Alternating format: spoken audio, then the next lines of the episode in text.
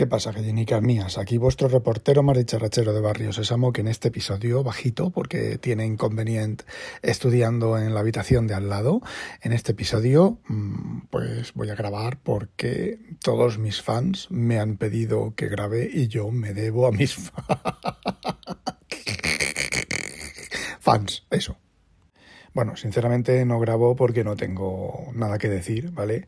Aparte de que no tenga nada que decir, pues eh, no tengo ganas, estoy de vacaciones, estoy tocándome los bolonchos del drag en casa, que es como yo me paso las vacaciones, y si pensáis que soy rarito, pues tenéis dos problemas, ¿vale? Pensar que soy rarito y luego aceptarlo.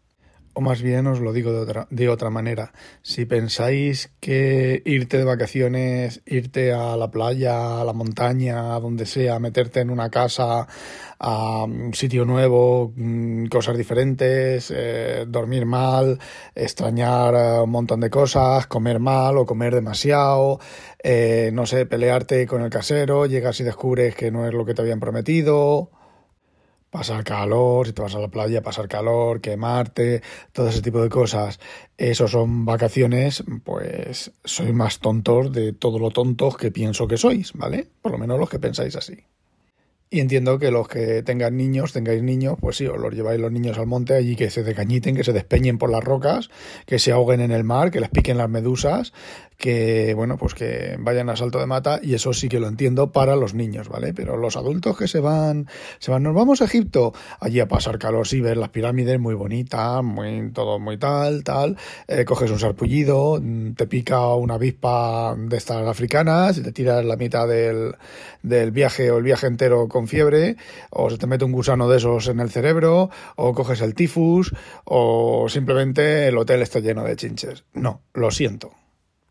Y bueno, como me habéis pedido grabar, pues voy a grabar algo. Ahora avisaos estáis, ¿vale? Me habéis pedido grabar, yo voy a grabar. Os voy a contar el efecto fotoeléctrico de la interferometría láser en la creación de la unión entre los piticos de boina y la boina.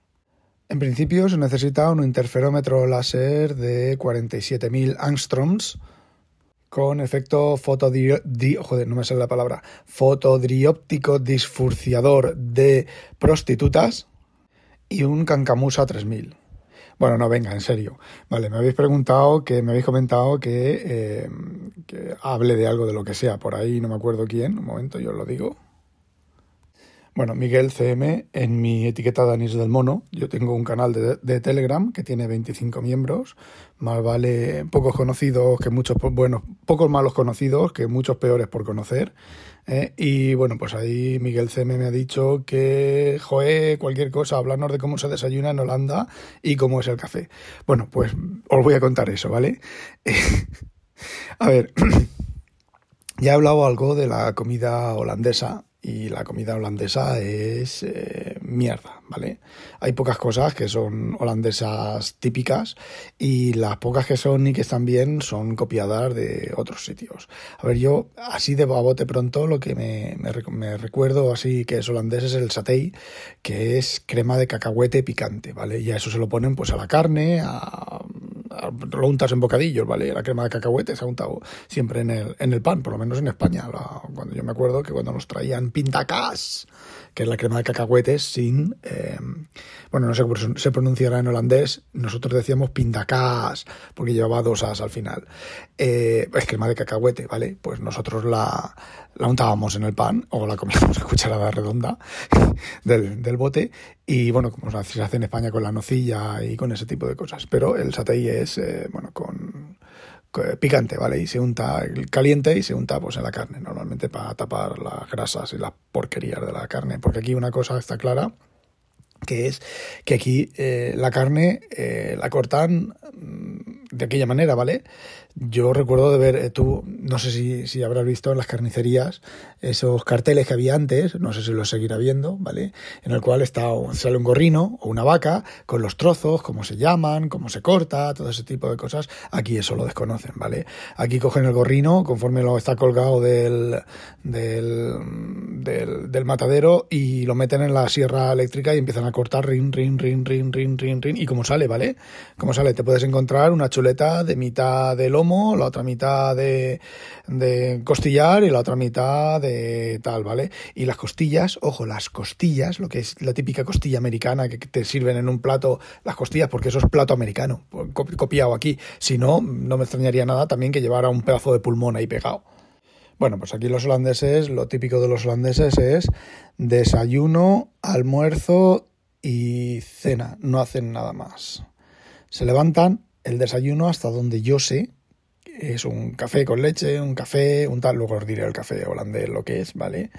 Eh, café y creo que nada más, ¿vale? Luego a las 12 o por ahí, pues se hacen ya lo he contado aquí otra vez también, el típico sándwich de queso, es decir, rebanada de pan de molde, una loncha de queso de ese amarillo que parece plástico y rebanada de pan de molde. Ni mantequilla, ni otro tipo de embutido, ni nada así, a lo palo seco. Y yo he visto en los aeropuertos a holandeses comerse ese sándwich, ¿vale? Así, exactamente así. Eh, y se lo comen, ¿vale? Están acostumbrados a eso, ¿vale? Eh, bueno, y luego al mediodía, al mediodía no, al mediodía no comen nada, es a las 11, a las 12, ¿vale? A las 12 más bien lo que os he dicho del sándwich. Y luego a las, a partir de las 5, a las 6, las 7, como muy tarde, hacen la, la comida fuerte, ¿vale? Y la comida fuerte sí, es comida fuerte, ¿vale? Es, bueno, comida fuerte holandesa. El Wurst, por ejemplo, que es una especie de, de cosa viscosa con lo que ha sobrado de la semana adentro, ¿vale? Eh, lleva carne, lleva verdura, lleva tal y todo eso está como una especie como de pasta y está bueno, ¿vale? Y bueno, pues el, famoso satay, la famosa carne, eh, no sé, a ver, lo típico, pizza, pero lo que es comida de caliente, es decir, unos garbanzos, un cocido, un tal, eso no lo conocen. Y bueno, el café. Aquí el café es eh, el, el, estilo americano, ¿vale? Es un, un cubo de agua sucia, como digo yo. Aquí el expreso sí que conocen el expreso y cuando te pides un, vas a un sitio con gente, ¿vale? Quedas con gente para comer o lo que sea y pides un expreso y te ven que te lo tomas sin azúcar y, sin leche y sin nada y hacen uh, oh, uh, uh, uh.